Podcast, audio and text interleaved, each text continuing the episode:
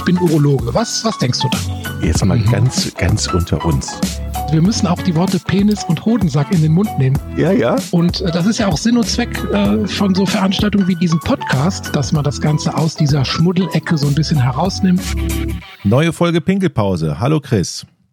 Hallo lieber Jochen. Ich freue mich sehr auf die Folge, denn heute haben wir nämlich mal Nachdem wir ja schon mal in irgendeiner Folge besprochen haben, dass es ja wohl auch irgendwo auf dieser Welt Urologinnen geben muss, ja, mhm. sind nicht so zahlreich, aber es gibt sie, haben wir heute jemanden als Gast, eine Urologin nämlich. Und wir haben einen ganz besonderen Gast. Auf diese Folge, Folge habe ich mich ganz besonders gefreut, denn wir haben die Annika Biel zu Gast. Herzlich willkommen, Annika. Vielen Und herzlichen Dank. Und die Annika ist äh, ja Urologin, Fachärztin für Urologie, aber eine ganz besondere. Die ist nämlich eine mobile, sie heißt ja auch Biel, eine mobile Urologin. Und zwar ist sie ähm, schon längere Zeit mit ihrer ganzen Familie, also mit Mann und Sohn, in einem großen, ja, umgebauten LKW, Wohnmobil unterwegs und hat schon 26 Länder bereist und möchte heute oder wir haben sie eingeladen, darf heute aus ihrem aufregenden, vielleicht aufregenden, vielleicht auch langweiligen Leben auf jeden Fall ähm, berichten. Und ja, also ist ja irgendwie total spannend. Du hast eigentlich, äh, Annika, wenn ich das so gelesen habe, eine klassische urologische Karriere hinter dir, bist Fachärztin für Urologie, hast verschiedene Zusatzbezeichnungen erworben, die wir so haben, medikamentöse Tumortherapie, Qualitätsmanagement, Sexualmedizin, Psychoonkologie, also schon das ganze äh, äh, ganzes äh, Spektrum, was du da abdeckst. Und jetzt sitzt du gerade in Portugal, Portugal. im Wohnmobil genau. und machst was? Also heute mache ich gar nicht so richtig viel äh, Spannendes, aber ja, wir ja. sitzen im, oder ich bin gerade in Portugal in der Nähe vom Strand. Wir sind gerade frisch aus Marokko zurück, noch keine Woche wieder auf europäischem Festland und da haben wir unsere Wintermonate verbracht. Oh, wie toll werden wahrscheinlich jetzt viele ja, Zuhörer sagen. Dann nehmen uns mal von vorne ähm, an mit auf die Reise. Also wo hast du deine Ausbildung gemacht? Und ähm, vielleicht fangen wir erstmal mit dem ganz klassischen Urologischen an und dann äh, fangen wir mit dem Abenteuer an, wie sich das entwickelt hat. Ja, auch Urologie ist ja immer ein Abenteuer, deswegen schließt sich das gar nicht so voneinander aus. Ja. Aber ähm, also ich bin auch Urologe mit Leib und Seele. Also auch wenn ich reisend bin, äh, mein Herz bleibt immer urologisch. Ich habe ähm, nach, nach meinem Studium habe ich in Recklinghausen angefangen mhm. an einer Klinik äh, für Urologie, damals relativ groß und ähm, ja, bin da ganz klassisch durch die ähm, durch die urologische Weiterbildung gegangen. Ein Jahr habe ich noch Radiologie dazwischen geschoben, mhm. weil ich dachte, das ist ähm, für Nachtdienste oder für onkologische Fragestellungen immer ganz wichtig und da habe ich auch ganz viele Grundlagen für mich mitgenommen und bin dann aber wieder zurück in die Urologie, weil mir Urologie tatsächlich am besten gefällt. Der Chris sagt, die Urologen sind und die Urologinnen, die sind, haben alle irgendwie, na, ich möchte jetzt nicht sagen einen an der Pfanne, aber sind spezielle Menschen. Würdest du das auch unterschreiben? Hab ich das jemals gesagt, Jochen? Ja, also ich. Du, du, so legst ungefähr. mir wieder Sachen in den Mund. sind spezielle also, Menschen. Ich muss sagen, ich finde Urologen äh, immer sehr besonders und zwar besonders nett und besonders empathisch. Und mhm. besonders lustig, habe ich gehört. Ja. Das glaube ich auch. und Sie sagen ja auch immer von Ihrem eigenen Beruf, es ist der beste Beruf der Welt. Würdest du das auch unterschreiben? Absolut. Ich würde mich immer wieder für Urologie entscheiden. Es gibt äh, kein anderes Fach, was mich so sehr begeistert als die Urologie. Also wenn ich äh, mit jungen ähm, Studierenden spreche oder mit ähm, Studierenden, die gerade ihr Staatsexamen fertig haben und nicht genau wissen, was sie machen sollen, sage ich immer, macht Urologie. Das ist einfach toll. Man hat Kinder, man hat äh, ältere Menschen, man hat Frauen, man hat Männer, man kann so viele Abzweigungen nehmen, man kann operieren, man muss nicht operieren. Also wo, welches Fach kann das noch bieten? Mhm. Wenn ich ja eine Zwischenfrage zu machen darf. Jetzt mhm. kommen ja dann auch natürlich auch Männer zu einer Frau, die Urologin ist. Das wir haben ja, wir haben ja schon mal gesagt, Chris, dass es nicht so viele Frauen gibt. Haben die denn am Anfang erstmal Berührungsängste? Bei mir als Frau, e-, ehrlich gesagt, glaube ich das nicht. Ähm, wir haben zum Beispiel auch ähm, öfter mal ähm, Sprechstunden, Spezialsprechstunden angeboten für erektile Dysfunktion und auch die habe ich ähm, abgehalten. Und ich kann jetzt nicht sagen, dass da weniger Männer zum Beispiel gekommen sind, mhm. sondern mhm. dass das einfach ja für die ganz normal war und ich auch gar nicht so als Frau, glaube ich, wahrgenommen worden bin, sondern eher als Fachmann. Und mhm. deswegen ist das, glaube ich, gar nicht so das Problem, ob man Mann oder Frau ist. Okay. Jetzt, du hast eben gesagt, man kann viele Abzweigungen nehmen. Du hast ja eine ganz besondere genommen oder ihr. Kannst du uns mal so ein bisschen erzählen, wie kam denn überhaupt diese Idee auf, auf Reisen zu gehen und dann eigentlich nicht mehr nur noch bei Bedarf zurückzukommen? Dein, dein Mann ist auch im medizinischen Bereich tätig, ne? Mein oder? Mann ist OP-Pfleger, genau. Genau. Okay, erzähl, das ist ja spannend. Ja, ich habe ähm, heute da auch so ein bisschen drüber nachgedacht, ähm, als ich so das Gespräch schon mal so für mich im Kopf ein bisschen vorbereitet habe, ähm, wie das gekommen ist. Und ich kann ehrlich gesagt gar nicht so ganz genau sagen, wie das gekommen ist. Ähm, ich glaube, der Beginn war einfach, dass ich festgestellt habe, neben meiner klinischen Tätigkeit, ich würde gern was, was renovieren, was Handfestes noch machen, was völlig abseits der Urologie ist. Und ähm, ich habe mir damals einen ganz alten, ganz schäbigen Wohnwagen gekauft und ähm, diesen Wohnwagen renoviert. Und damit sind wir dann einmal nach Amsterdam gefahren und ich habe ihn grün angesprüht, also er war ganz bunt und sind dann versehentlich im Christopher Street Day in Amsterdam gelandet mit diesem Gefährt. Und es war eine so irre Situation und da habe ich aber das Gefühl gehabt, irgendwie richtig lebendig zu sein, richtig zu leben. Mhm. Und das war so der Ausschlag, dass wir darüber gesprochen haben, wie schafft man das, sich in dem ganzen Alltag, den man ja hat, ähm, wie man, wie man es schafft, sich wieder lebendig zu fühlen. Mhm. Und das war so der, der ausschlaggebende Punkt, wo wir angefangen haben, so einen Prozess in uns selbst zu entwickeln. Was lässt uns lebendig fühlen? Also, wann habe ich das Gefühl, nicht einfach nur auf den Freitag oder auf den Urlaub hinzuarbeiten, sondern tatsächlich, ja, wieder das Leben zu leben, so wie ich es mir vorstelle.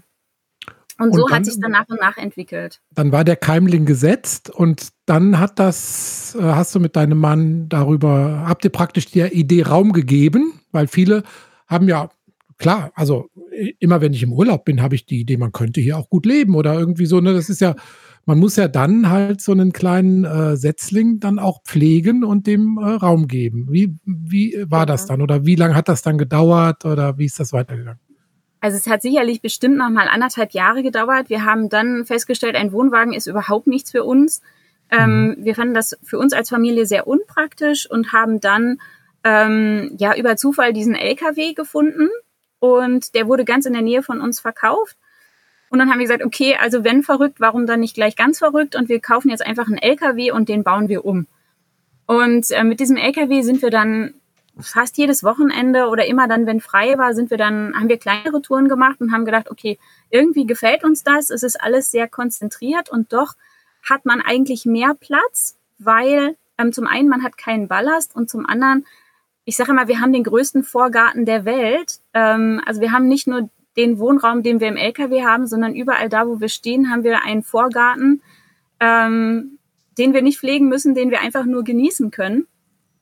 Und ähm, das war so der nächste Schritt. Und von da haben wir dann gesagt, okay, dann machen wir das vielleicht mal ein Jahr und haben dann uns darauf vorbereitet, das mal ein Jahr zu machen. Und während des Jahres haben wir festgestellt, okay, das macht so viel Spaß und es gibt so viele wundervolle Momente, die wir damit erleben. Das machen wir jetzt doch länger als ein Jahr. Und so haben wir das dann, so ist es begonnen und so hat es noch nicht aufgehört. Jetzt mhm. sehen, können wir dich ja auch sehen. Das heißt, du sitzt jetzt im LKW. In welchem Zimmer? Äh, das ist hier unser Alleszimmer. also, äh, das ist, äh, manchmal ist es Schlafraum, Arbeitszimmer, es ist äh, ganz viel. Wie sieht es denn also in so einem Mann, LKW? Sohn und Hund sind jetzt spazieren. Ja, ich glaube, dass die hier draußen am Strand sind, weil äh, wir sind nicht alleine unterwegs, sondern äh, befreundete Familien sind mit uns hier in Portugal. Ja. Und ähm, ja, die sind jetzt alle gerade unterwegs. Ah, wenn ich es richtig verstehe, habt ihr einen LKW umgebaut. Nehmen uns so mit, wie sieht der aus? Wie ist der ausgestattet? Was ist da drin? Ja, also es ist ein äh, siebeneinhalb Tonner. Ähm, wir haben insgesamt neun Meter Länge, wovon sieben Meter die Kabine ist. Und ähm, eigentlich haben wir alles, was auch in einer normalen Wohnung ist. Wir haben ein Schlafzimmer. Mein Sohn hat einen kleinen Raum für sich, was er als Kinderzimmer nutzt. Ähm, der ist neun, der braucht auch ein bisschen Privatsphäre für sich. Wir haben ein Badezimmer mit Dusche, wir haben eine kleine Küche, wir haben eine vier Meter lange Couch und wir haben noch ein Esszimmer. Also so ungefähr. Also alles, was man braucht. Küche habe ich noch nicht gehört. Das, mal, das ist wie bei stutzig. dir, Jochen, eigentlich. Ne? so ungefähr 20, Oder? zwischen 20 und 25 Quadratmeter kommt man da geht hin. Ist das so ungefähr so das? Wen, weniger. Ich, ich weniger? glaube tatsächlich eher, ähm, okay. so sind wir so bei 17. Okay. Und ähm, der Sohn, aber muss der nicht zur Schule? Der Sohn muss zur Schule und muss er auch bei uns. Allerdings äh, gibt es für reisende Familien eine Möglichkeit über eine Online-Schule das Ganze äh, machen zu lassen. Und äh, je nach Zeitzone hat er jetzt morgens oder nachmittags Unterricht. Bei euch? Oder online mit den Lehrern? Über die Online-Schule, ah, genau. Das heißt, er ist online verbunden mit äh, Klassenkameradinnen, anderen Reisenden. Mit, äh, mit anderen ja. Reisenden. Die sind dann aber auch immer wiederkehrend. Das ist sozusagen eine, eine, eine ja. Online-Schule für Reisen und das ist im, im Prinzip ein Klassenverbund. Genau, genau Ach. richtig. Und die äh, Schüler hm. sind halt ähm, ziemlich verstreut, also von den Philippinen bis nach Kenia, ähm, über, ja, manche sind ja auch dann zum, sag ich mal, Heimaturlaub in Deutschland, äh, sind ähm, die Schüler alle mhm. vertreten und es ist ganz spannend. Nicht nur wir sind ja reisend, sondern die auch. Und wenn man dann mitkriegt, wo die überall sind, ist es schon ein schönes Gefühl. Und ähm, Klassentreffen ist dann schwierig oder findet selten statt. ja. das sollten wir mal einführen. Ich würde gerne noch äh, vielleicht mal Richtung Malaysia, da ist nämlich auch ein Kind. Also vielleicht könnten wir es dann dahin verlegen. Wie viel, wie viele Freunde habt ihr, die in den Kopf geschüttelt haben, als ihr losgefahren seid, die gesagt haben, seid ihr eigentlich bescheuert? Äh, die Reaktionen waren äh, wirklich sehr unterschiedlich. Ähm, von äh, super, dass ihr das macht, bis hin zu äh, kann ich mir gar nicht vorstellen. Die meisten haben gesagt, ähm, toll, dass ihr das macht, aber für uns wäre das nichts. Mhm. Und damit kann ich gut leben. Also ähm, es gibt nur ganz wenige Leute, die ähm, wirklich ja da extrem große Vorbehalte hatten und ähm, die sich zum Glück aber nicht bestätigt haben. Aber da waren nur ganz wenige. Aber die meisten haben gesagt, toll, dass ihr das macht, aber wir würden es nicht machen. Mhm. Ich muss noch mal kurz zu dem Unterricht zurückkommen vom Sohn. Das interessiert mich ja auch. Das heißt, ihr braucht immer irgendwo stabiles WLAN oder stabiles Netz. Das ist so, so eine Grundvoraussetzung in Schulzeiten, wenn er nicht gerade Ferien hat. Ja, weitgehend. Da also ähm, bei reisenden Familien ähm, gibt es da eine etwas großzügigere Auslegung, weil ähm, wir waren ähm, vor wenigen Wochen ja auch in der Wüste, in der Sahara. Mhm, und gesehen, da ist das ja. Internet jetzt nicht so super stabil. Also es gibt tatsächlich auch Internet in der Wüste, aber es ist nicht so stabil. Und ähm, es, ich glaube, es wird nicht ganz so stringent gehandhabt wie in einer deutschen Schule, dass man mhm. wirklich jeden Tag da sein muss. Also wir versuchen das schon, ähm, aber manchmal ist es nicht möglich und ja, das Darfst du dann auch notfalls selbst unterrichten? Ist jetzt neun, dann ist man in der dritten, vierten? Genau, ist in der dritten Klasse. Ja, dritten, ja also ja. Wir haben ja mhm. Aufgaben auch da und dann muss er die mhm. trotzdem machen. Mhm. Da hat er leider keine Chance, sich da durchzuwursteln, sondern dann muss er es machen. Und wenn wir im Sommer längere Zeit in Deutschland sind, dann geht er auch äh, ganz normal in äh, die Schule. Mhm. Und ja, also er lernt halt zwei Welten im Grunde kennen. Und wie lange seid ihr jetzt schon unterwegs? Wann war der erste oder wann seid ihr äh, zum ersten Mal los? Ja, also es sind jetzt schon tatsächlich ist der, mittlerweile, glaube ich, der dritte Winter, mhm. den wir unterwegs sind. Wow. So ganz genau kann man das nicht sagen, weil das ja so ein fließender Übergang mhm. Mhm. irgendwas ist. Wir haben jetzt kein festes Startdatum, sondern es war einfach ein fließender Übergang. Habt ihr denn für euch eine feste Route festgelegt oder lebt ihr, fahrt ihr sozusagen in die Sonne hinein und guckt mal, wo, wo es euch hintreibt? Oder kommt ihr auch regelmäßig zurück nach Deutschland für eine gewisse Zeit, um hier zu sein? Ja. Wie, sieht, wie ist eure Planung da? Genau, also eine Planung haben wir meistens nicht. Wir sind so ein bisschen wie die Zugvögel. Ähm, wir mögen den Winter nicht so gerne, vor allen Dingen dieses Graue und Uselige, das liegt mir gar nicht. Und deswegen sind wir auf jeden Fall die Wintermonate weg. Im Sommer ist es so, dass wir häufiger ähm, nach Deutschland mal zurückkommen, weil ich dann eben auch nochmal als Honorarärztin arbeite, um einfach auch den Anschluss, den urologischen Anschluss nicht zu verlieren. Also das ist mir auch ganz wichtig. Ähm, also ich mache zum Beispiel auch ganz viele Fortbildungen, um einfach immer noch up-to-date zu sein und ich mag das einfach auch wieder für eine gewisse Zeit ähm, in eine Klinik reinzukommen oder in eine Praxis reinzukommen, um auch wieder im urologischen Team zu arbeiten. Honorarärztin, ähm, erzähl mal, wie geht das? Das heißt, du bist bei einem Portal angemeldet und sagst dann da, ich bin jetzt im Juni, den ganzen Juni bin ich da. Gibt es da eine Klinikstelle für mich? Gibt es eine Praxisvertretung oder wo, genau. wie suchst du das aus oder wie funktioniert das? Genau, also ähm, bislang die schicken oder die, das Portal schickt immer mal wieder Angebote und ähm, ich gucke dann, was mich interessieren könnte. Ich mache keine Kurzeinsätze, ähm, sondern tatsächlich alles so ab vier Wochen ungefähr. Mhm. Es verschiebt sich manchmal, aber ähm, ich mag das dann gerne, wenn man dann im Team ist, dass man da einfach auch ein bisschen länger ist und dann auch wieder Teamwork macht.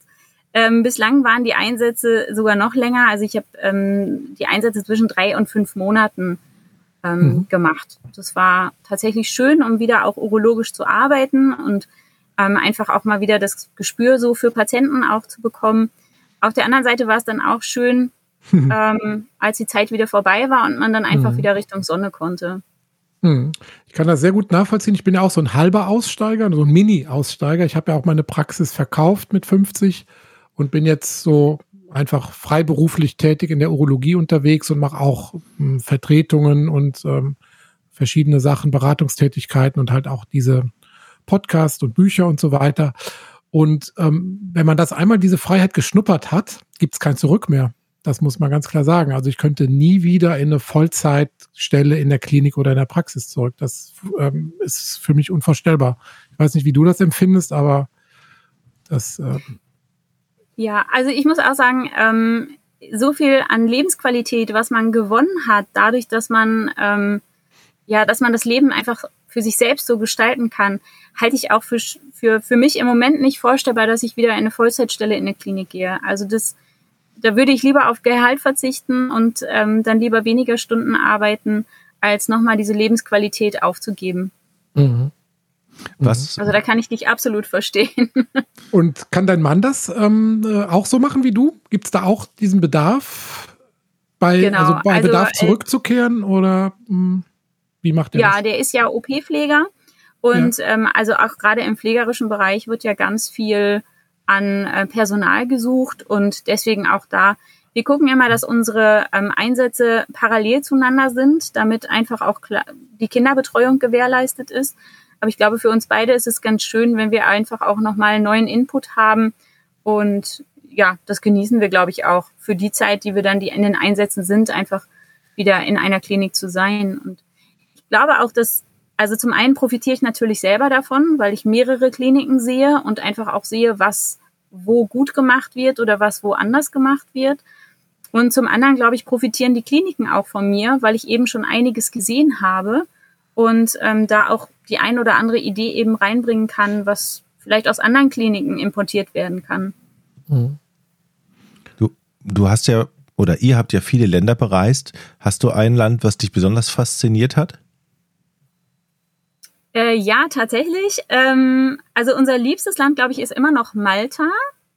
Ähm, hm. Malta finde ich wunderbar, ganz toll, ähm, sehr mit sehr arabischem Einschlag, aber mit britischer Höflichkeit. So das, das Zusammenspiel hat mich unheimlich fasziniert und ähm, ja, wir sind jetzt äh, quasi frisch aus der Sahara und das war einfach auch äh, magisch. Das kann ich nicht anders sagen. Also es gibt viel in Marokko, was vielleicht auch nicht so schön ist, aber es gibt einfach auch Stellen, die sind wahnsinnig schön und die Herzlichkeit der Menschen beeindruckt mich tatsächlich in, in ganz vielen Ländern. Da kann ich auch direkt mal auf euren Instagram-Kanal hinweisen. Der ist nämlich auch, der, der zeigt das äh, schon sehr schön, was es da für Eindrücke gibt. Ähm, findet man unter mo-biel, richtig? Das Ganz ist, genau, genau. Und ja, Biel mit IE. Genau. mo-biel, B-I-E-L. Lohnt sich auf jeden Fall da reinzugucken. Familie auf Abwägen auch genannt. ja. Fühlt sich das auch so an? Wie ein Abweg oder ähm, wie fühlt sich das so an? Oder ist das jetzt normal, das neue Normal geworden? Ich glaube. Oder ich fühlt glaub, es sich noch so ein bisschen Normal. wie, ja. ähm, also Familie auf Abwägen ähm, habe ich nur, äh, heißt der Account eigentlich deshalb, weil ähm, so viele von außen auch sagen, dass das nicht der richtige Weg ist. Aber mhm. für uns selber fühlt sich das halt ganz richtig an und deswegen heißt es auf Abwägen einfach, um das so ein bisschen sarkastisch mit aufzunehmen. Mhm. Aber für unsere Familie ist es im Moment auf jeden Fall das Richtige. Mhm. Ähm, ob es in ein paar Jahren noch so sein wird, wird sich zeigen. Also ich will mich da gar nicht irgendwie festlegen, wir machen das noch so und so viele Jahre oder eben nicht. Ähm, solange es sich gut anfühlt, werden wir es machen. Und wenn es sich irgendwann nicht mehr gut anfühlt, dann werden wir eine neue Lösung finden. Es ist ja auch erstaunlich, dass immer Menschen, die außerhalb stehen, immer die besten Ratschläge haben und auch immer wissen, was nicht geht. Also auf die sollte man eigentlich in der Regel auch nie hören. ja, ich habe mir dafür ähm, tatsächlich überlegt, ähm, weil man äh, ganz am Anfang, wenn man das so macht und alle sagen, oh, vielleicht, ähm, ja, ich, ihr seid so mutig oder ich würde es nicht machen und so, dann kommt man natürlich ins Überlegen. Aber mittlerweile habe ich einfach festgestellt, dass meine Grenzen nicht die Grenzen der anderen Leute sein müssen und umgekehrt. Und was für die andere Leute eine Begrenzung ist, ist vielleicht für mich der Zaun, wo ich drüber springen möchte. Und das einmal so verstanden zu haben, das hat mich auch im Kopf viel freier gemacht. Mhm. Ich habe jetzt diese Erfahrung nicht, dass Leute irgendwie sagen, mein Weg sei der falsche, sondern ich kriege oft dann Bestätigung mit dem Zusatz, ja, finden wir toll, aber ich könnte das nicht. Dann ist immer so direkt die Selbstbegrenzung mit integriert, weißt du? Dann, ja. Ähm, ja, also ich habe ja, einfach. Ist eigentlich, eigentlich spannend. Ja.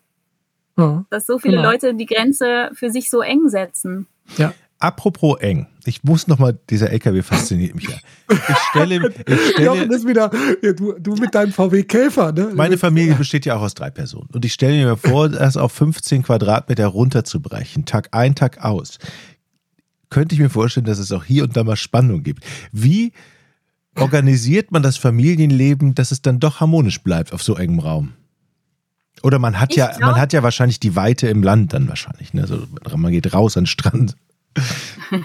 ja, zum einen ähm, glaube ich, haben wir tatsächlich mehr als diese 17 Quadratmeter, die wir haben, weil wir einfach viel draußen sein können. Mhm. Zum anderen haben wir jetzt festgestellt, es ist völlig egal, ob es wir haben vorher in einem Haus mit 240 Quadratmetern gewohnt. Ähm, die Streitpunkte bleiben die gleichen. Und mhm. es ist völlig egal. Man nervt sich manchmal auf 240 Quadratmetern an und man nervt sich manchmal auf 17 Quadratmetern an. Und deswegen, es bleibt, es bleibt gleich. Auch die Streitfrequenz bleibt gleich. Ähm, täglich? Nee, täglich, das wirklich nicht. da würde ich, das könnte ich, glaube ich, gar nicht gut. Nee, aber man lernt einfach auch eine gewisse Gelassenheit. Ähm. Mhm. Dann noch eine andere Frage. Entbehrst du etwas? Also sei es mal eine Badewanne oder sei es mal einen besonderen Kaffee ähm. aus einer schönen, guten Espressomaschine. Keine Ahnung. Gibt es genau, so wir haben bis jetzt nur das Positive. Jetzt müssen wir mal richtig die, die, so, die, Nachteile, was dir so richtig nein, auf den Sack geht. Nein, gibt es so, so, so, Dinge, wo du sagst, oh Gott, da hätte ich jetzt mal Lust, das ist eigentlich schön. Oder gibt es so Entbehrlichkeiten? Sagt man das Entbehrlichkeiten? Ich überlege gerade mal. Ähm, also was ich wenn ich zum Beispiel für Vorträge ähm, in Deutschland bin und da in einem Hotelzimmer bin, dann, hm. ich weiß gar nicht, ob man das jetzt aus ähm, klimapolitischen Gründen sagen darf, aber dann dusche ich bestimmt 30 Minuten total mhm. warm. Mhm. Und das ist für mich absoluter Luxus geworden, dass man so viel warmes Wasser zur Verfügung hat für so lange Zeit, wie man eben haben möchte. Wir haben kein Problem mit Strom. Wir sind sehr gut mit Solar versorgt, aber das Wasser ist natürlich endlich. Mhm. Und das ist eben was, was ähm, auch zum Beispiel für meinen Sohn ganz selbstverständlich ist, dass man auf seinen Wasserverbrauch achten muss. Und ähm, er eben auch, wenn er bei seinen Großeltern zum Beispiel ist, ähm, da immer ein Auge drauf hat, wie viel Wasser wird gebraucht, wie viel Elektrizität, äh, Elektrizität wird gebraucht. Das sind einfach so Dinge, die, die lernt er jetzt von der Pike auf. Mhm. Das heißt, ihr habt Solar auf dem Dach? Ja, wir haben vier ähm, Solarmodule aus dem Hausbau auf dem Dach. Und das reicht? Also das, das reicht. In Marokko ja. Mhm. Mhm. Ja. In Recklinghausen also nicht. aber es reicht auch in Recklinghausen, äh, sogar äh, im November ja. noch. Okay. Äh, aber also weil es einfach vier sind, ne? Und so viel mhm. Strom braucht man dann in einem LKW doch nicht. Aber in, mhm. in Marokko ähm, sind morgens um zehn sind die Batterien alle voll. Habt ihr denn auch schon sag mal, was richtig Blödes erlebt? Also jetzt abgesehen von, natürlich hat man mal eine Panne oder man äh, hat mal keinen Strom oder irgendwie kein Wasser oder irgendwas, aber was Gefährliches vielleicht? Irgendwelcher Form bedroht worden oder irgendwas? Also ähm, gefährliche Situationen im Straßenverkehr oder irgendwas, was richtig Doofes ja. erlebt? Also tatsächlich ähm, so richtig gefährliches äh, zum Glück nicht und wir sind auch die ganze Zeit über äh, gesund geblieben. Also auch da gibt's ähm, keine irgendwie schlechten Erfahrungen mit äh, zu wenig ärztlicher Hilfe oder sowas. Ähm, ich, das, das Gefährlichste passiert eigentlich immer in einem im Kopf selber. Ähm, das hat auch, glaube ich, mit den eigenen Limitationen zu tun oder mit den Ängsten, die andere Leute auf einen projizieren und die man dann aufnimmt. Wir waren in einer Situation ähm, jetzt auch in Marokko an einem ganz einsamen Ort, wo wir kein, ähm, kein Internet hatten, wir hatten keine Telefonverbindung mehr. Ähm, und wir waren da zwischen den Bergen, haben aber wollten eigentlich auch nicht mehr weiterfahren, weil das nachts weiterfahren in Marokko auch nicht so einfach ist. Und ähm, sind dann da zwischen ähm, zwei alten Erzminen, die mittlerweile geschlossen waren, stehen geblieben. Und da merkten, merkt mein Mann und ich einfach, dass wir schon irgendwie Ängste hatten. Was ist denn jetzt, wenn uns jetzt jemand überfallen würde oder so, mhm. ohne Telefon, ohne, dass wir irgendjemandem Bescheid gesagt haben. Wir sind da fast versehentlich hingeraten und haben uns einfach auf der Fahrt überlegt, oh, das wollen wir jetzt noch machen und hatten aber niemandem Bescheid gesagt. Und da merken wir, wieso die Ängste in uns hochgekrochen sind, obwohl es war einfach nichts. Ne? Es waren halt verlassene Dörfer, wo noch ein paar Rest Familien gelebt haben, aber trotzdem war das Gefühl ganz, ganz komisch und es ist überhaupt nichts passiert. Aber mhm. diese Ängste, die man uns tatsächlich auch immer mitgibt, ähm, hat man dann da. so internalisiert, dass wir mhm. dann tatsächlich Angst bekommen haben und wir uns am nächsten Morgen ein bisschen über uns selber kaputt gelacht haben und gedacht haben, also einfach nur rumgesponnen. Ja, aber mhm. tatsächlich passiert ist zum Glück noch nichts. Mhm. Habt ihr euch gegenseitig so ein bisschen hochgeschaukelt dann? Und, ja, und ja, ja, tatsächlich, genau. Und dann, ja. wenn man weiß, und man kann noch nicht mal jemanden anrufen und irgendwie war das Gefühl dann so mulmig, dass man auch vermeintlich, ja, völlig normale Dinge irgendwie für sich selbst dann zu was ganz Spinnerten hochstilisiert. Mhm. Ja, und dann kommt man in so einen Teufelskreis. Mhm. Und was vermisst du in Deutschland am meisten? Also sagen wir mal, sind es jetzt irgendwelche mh, hm, geregelten Tagesabläufe, die du vermisst, feste Strukturen, das soziale Netz, irgendwas, was du, wo du sagen würdest, ach, das ähm, ist jetzt was, mh, hm, den Preis müssten, mussten wir bezahlen für unser Abenteuer? Ähm, also feste Strukturen haben wir auch tatsächlich hier. Wir haben auch hier ein, eine Art Alltag, der unterscheidet sich vielleicht so ein bisschen von anderen Alltagen, aber ähm, feste Struktur haben wir hier auch. Was ich natürlich ähm, vermisse, sind Familie und auch ähm, Freunde. Einfach mal rübergehen und äh, mhm. auf, äh, ja, auf einen Kaffee irgendwo ähm, Hallo zu sagen und so. Das wäre natürlich schon schön. Ähm, das ist der Preis, den wir dafür bezahlen müssen.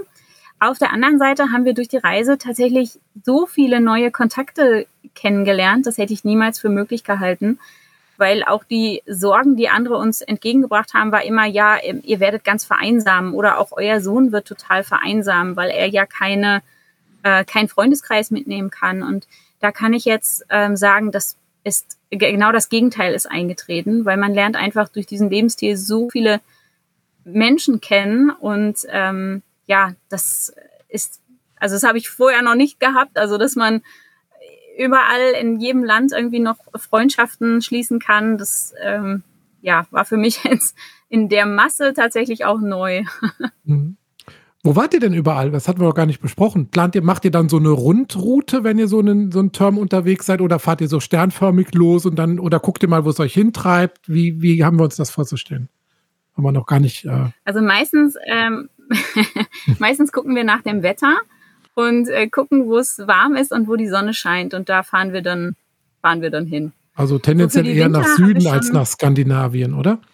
Ganz genau, genau. Wir haben zwar auch Freunde, die haben sich mittlerweile in Nordschweden oberhalb des Polarkreises ein Haus gekauft mhm. und die äh, besuchen wir sicherlich auch mal, aber da den ganzen Winter zu verbringen, könnten wir uns jetzt tatsächlich nicht vorstellen, wobei auch die beeindruckende Bilder schicken.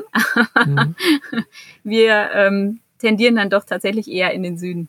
Sag mal, reisende Familien, wo du eben gesagt hast, es gibt so tatsächlich eine, eine Online-Schule dafür. Mhm. Ähm, ist uns das einfach nur nicht so bewusst, dass es ganz schön viele von so reisenden Familien gibt? Oder gibt's kannst du das einschätzen? Also ist die Szene, ich nenne es jetzt mal, also gibt es da mehrere in Deutschland? Machen das viele? Ja, ich glaube, also viel ist immer relativ, mhm. aber wir sind jetzt äh, vernetzt mit ungefähr 250 anderen Reisefamilien. Deutsche oder international? Genau. Deutsche. Deutsche, mhm. äh, Reise, Deutsche, Österreichische, Schweiz, also deutschsprachige Reisefamilien. Mhm. Ähm, natürlich in der Gesamtzahl aller Familien ist das immer noch gering, aber ich glaube, die Vernetzung ist relativ groß bei den reisenden Familien, weil wir uns halt auch immer wieder treffen ähm, und die Kinder sich auch immer wieder treffen. Also auch da gibt es eben einen, einen großen Freundeskreis. Hm. Ich muss jetzt wieder auf die Urologie zurückkommen. Sehr gerne. Wie machst du das? Sagst du dann, weißt du vorher schon, ich werde dann und dann wieder arbeiten oder macht ihr das dann, wenn es Geld ausgeht oder wenn einfach wieder beide Lust haben zu arbeiten? Wann geht's zurück? Oder ja, wie weit muss man da im Voraus planen, um so eine Stelle dann wieder zu kriegen? Und ja, also ähm, so richtig geplant ist es immer nicht. Ähm, wir, also jetzt weiß ich, dass ich Mitte April zurückkomme und für drei Monate in Deutschland arbeite. Mhm. Und das weiß ich jetzt seit ungefähr vier Wochen. Mhm. Manchmal ergibt sich das auch kurzfristiger, manchmal ähm, ist es etwas langfristiger. Ähm, diesmal, ja, das ist für uns immer auch relativ gut zu wissen, eigentlich früh zu wissen, weil wir ja so ein bisschen unsere Route dann wieder Richtung Deutschland planen müssen. Mhm. Ähm, aber manchmal ergibt sich auch was ganz kurzfristig. Letztes Jahr zum Beispiel ähm, hat sich das innerhalb von drei Tagen entschieden. Und ähm, da haben wir uns dann aufgeteilt. Also ich bin dann vom nächsten Flughafen aus schon nach Deutschland geflogen und habe dann schon angefangen zu arbeiten, während mein Mann mit LKW und äh, dem Kind dann langsam hinterhergekommen ist. Mhm. So manchmal, man muss halt flexibel bleiben oder man darf flexibel bleiben. Mhm. Und äh, ja, da muss man aber dann eben kurzfristige Lösungen finden. Ist Telemedizin für dich ein Thema? Habe ich noch nicht wirklich ausprobiert. Ähm, mhm. Ich wahrscheinlich schon.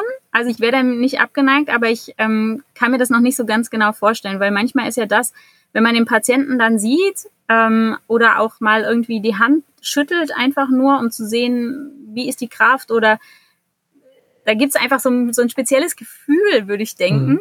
Und ich weiß nicht, ob ich das schaffe, das alles aufzunehmen, wenn ich den ähm, Patienten nur über Bildschirm sehe. Mhm. Also das ist ja tatsächlich ein großer Baustein meiner neuen Freiheit, dass ich halt auch viel über Telemedizin von überall auf der Welt machen kann. Und ähm, das ist tatsächlich äh, auch eine neue Freiheit. Also ja. ich finde das, ich finde das gut, weil ähm, wir natürlich da genau die Leute auffangen, die durch das System in Deutschland halt keine schnellen Termine zur Beratung kriegen, Zweitmeinung brauchen und solche Sachen. Das wird schon dankbar ja. aufgenommen. Also kann ich dir eigentlich nur empfehlen. Okay. Ja, es klingt auf jeden Fall auch super spannend. Ich kenne das ja auch von den Dermatologen. Die machen das ja auch. Ähm, ja, hatten wir, glaube ich, letzte Woche eine Folge, ne? Der Intimarzt oder vor zwei Wochen, genau. Mhm. Ja. Über und ähm, deswegen, ich glaube das auch, dass das die Zukunft ist. Also es wird irgendwann nicht mehr ohne Telemedizin einfach funktionieren. Also gerade mhm. wenn man auch in die unterversorgten Bereiche mal ähm, hineindenkt, ähm, da glaube ich, ist noch ein riesiges Potenzial. Das heißt, alle Urologen werden durch die Gegend fahren? Und, und, oder, ich kann es nur empfehlen. oder zu den Leuten hinfahren. Das habe ich auch schon mal überlegt, tatsächlich. Ne? Also sowas ja. auszubauen, gibt es ja auch schon. Es gibt ja zum Beispiel den äh, von Krankenkassen so einen Bus oder ich glaube auch die Deutsche Bahn hat so, so einen Bus, wo dann Ärzte halt im Bus zu Leuten hinfahren in abgelegene Dörfer und mhm. da dann halt in dem Bus in Ab Behandlungskabinen dann halt eine medizinische Versorgung anbieten. Also ich sehe schon, bei Chris rattert es gerade in seinem Kopf, baut er gerade schon seinen eigenen Bus zusammen. Ja. Nee, den habe ich ja, den habe ich ja gerade erst äh, gekauft. gekauft. Der wird jetzt nicht zu der urologischen Praxis umgebaut. Ja. ja. Erst mal, ja, also äh, Hilfestellung gebe ich gerne. Ein bisschen Ausbauerfahrung ja. haben wir. Ich denke, wir werden uns auch mal persönlich austauschen, genau. Bücher schreibst du auch noch, habe ich gesehen.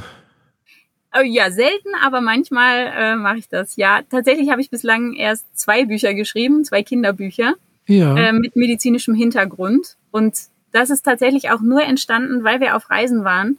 Mhm. Ähm, mir war das so, als ich gearbeitet habe, war mein Kopf einfach voll mit den Dingen, die die halt zu tun sind. Ne? Man, man, ich bereitet die Tumorkonferenz vor oder die Visite oder denkt noch über einen Patienten nach. Und es hat mich tatsächlich einige Wochen auf dieser Reise gekostet, bis ich all das abgelegt habe vom Kopf her Und dann, als ich aber vom Kopf her frei war, dann war ich auf einmal kreativ und konnte Dinge ähm, machen, auf die ich Lust hatte oder wo ich denke, okay, da, das könnte irgendwie noch für jemanden hilfreich sein. Und aus diesem Grund sind halt diese beiden Kinderbücher entstanden. Die dürfen wir in den Show Notes verlinken, oder? Na, dem, klar, gerne. Und dann verlinken ja. wir auch noch die Dokumentation. Ich glaube, im Fernsehteam hat euch mal begleitet. Äh, ZDF, sagtest du, ne? Ja, richtig. Müsstest, müsstest du noch raussuchen, Jochen, mhm. genau. Suchen wir noch raus. eine Doku noch dazu. Da kann man dann auch Und mal äh, in euren LKW reinluken. Das ist noch der alte, der in der ähm, Reportage war, ja. Also das ist beziehungsweise genau. das ist der aktuelle. Wir haben nur einen. Genau, das ist der, der alte und der aktuelle sozusagen, ja. Okay. Ja, ganz genau. Auf Instagram sieht man auch ähm, so eine kleine Roomtour. Ähm, das ist klein, aber doch groß ist. okay. Sehr schön. Was also steht heute noch Gefühl, an? Wir werden hier nochmal, wir werden hier noch mal einen Follow-up machen ja. nach einer Zeit. Ihr lasst euch erstmal erst weiter treiben oder ähm, ja, bis April, ne? Dann gibt es erstmal genau. jetzt nach Deutschland und dann im, im Sommer, Herbst wieder geht's wieder los. So. Genau, geplant ist so, ähm, am 1. Juli, grober Plan ist erstmal Richtung Osten. Und dann mhm. mal gucken. Oh. Aber Pläne sind ja immer dafür da, umgeschmissen zu werden. Ja, Richtung Osten kommt man natürlich derzeit nicht so weit, ne? Ja, es kommt drauf an. Also wir wollen, ja. ähm, der grobe Plan ist erstmal Richtung Türkei und von da aus gucken, wie weit äh, man ja. ähm, weiterreisen kann. Also Südosten. Wir gucken, ja. okay, ne? Genau, wir gucken natürlich auch immer, dass wir jetzt keinen gefährden oder so. Ne? Mhm. Also das ist bei allen Reisen ist das, finde ich, immer schon wichtig, dass man dann eben guckt, wie es lokal ist und mhm. ja. Sehr, sehr schön.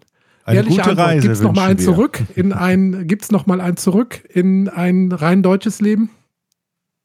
Weißt das ist die Frage, was, was rein deutsch ist. Das Leben, von, das Leben also, von Chris. Ein, ein, ein sesshaftes Leben in Deutschland, sagen wir mal so.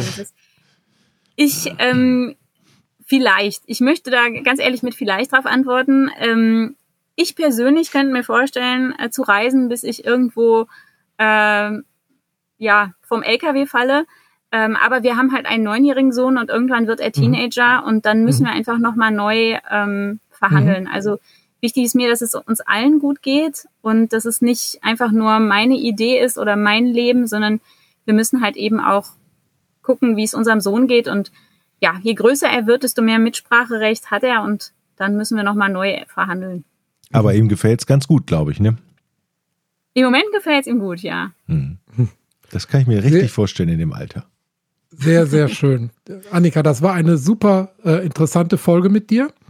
Und ja, vielen herzlichen Dank für die Einladung. Fand super ja. spannend. Was steht noch an heute? Grillen. Ah, selbstgefangene, selbstgefangene Fische? nee, leider nicht, aber wir wollen ein bisschen marokkanisches Essen machen. Die Familien, mit denen wir gerade hier sind, die haben wir auch schon äh, in Marokko getroffen. Mhm. Jetzt wollen wir so ein bisschen marokkanischen Revival-Abend machen. Ach. Aber du hast ja schon gesagt, dass du nicht kochen kannst, ne? Nee, das deswegen muss gegrillt werden. Okay. da kann eigentlich nichts schief gehen. Ähm, Abschied, Chris, mhm, würdest Jochen. du mit mir auch auf Reisen gehen? Wir beide. Ich kann mir das richtig Wir vor unserem LKW, wir, wir grillen selbstgefangenen Fisch, trinken eine Dose Bier. Aber wir kaufen uns einen Wohnwagen für deinen Käfer und dann, ich stelle mir das wildromantisch mit dir vor. Ah, das war eine schöne Geschichte. Wir wünschen euch eine gute Reise. Ja. Und gute, gemütliche wieder. Heimreise. Vielen Dank. Okay. Alles Gute. Und hoffentlich bis bald mal im echten Leben. Jo. ja, bestimmt. Ciao. Tschüss. Tschüss. Ich bin Urologe. Was, was denkst du da? Jetzt mal ganz, ganz unter uns. Wir müssen auch die Worte Penis und Hodensack in den Mund nehmen. Ja, ja. Und äh, das ist ja auch Sinn und Zweck äh, von so Veranstaltungen wie diesem Podcast, dass man das Ganze aus dieser Schmuddelecke so ein bisschen herausnimmt.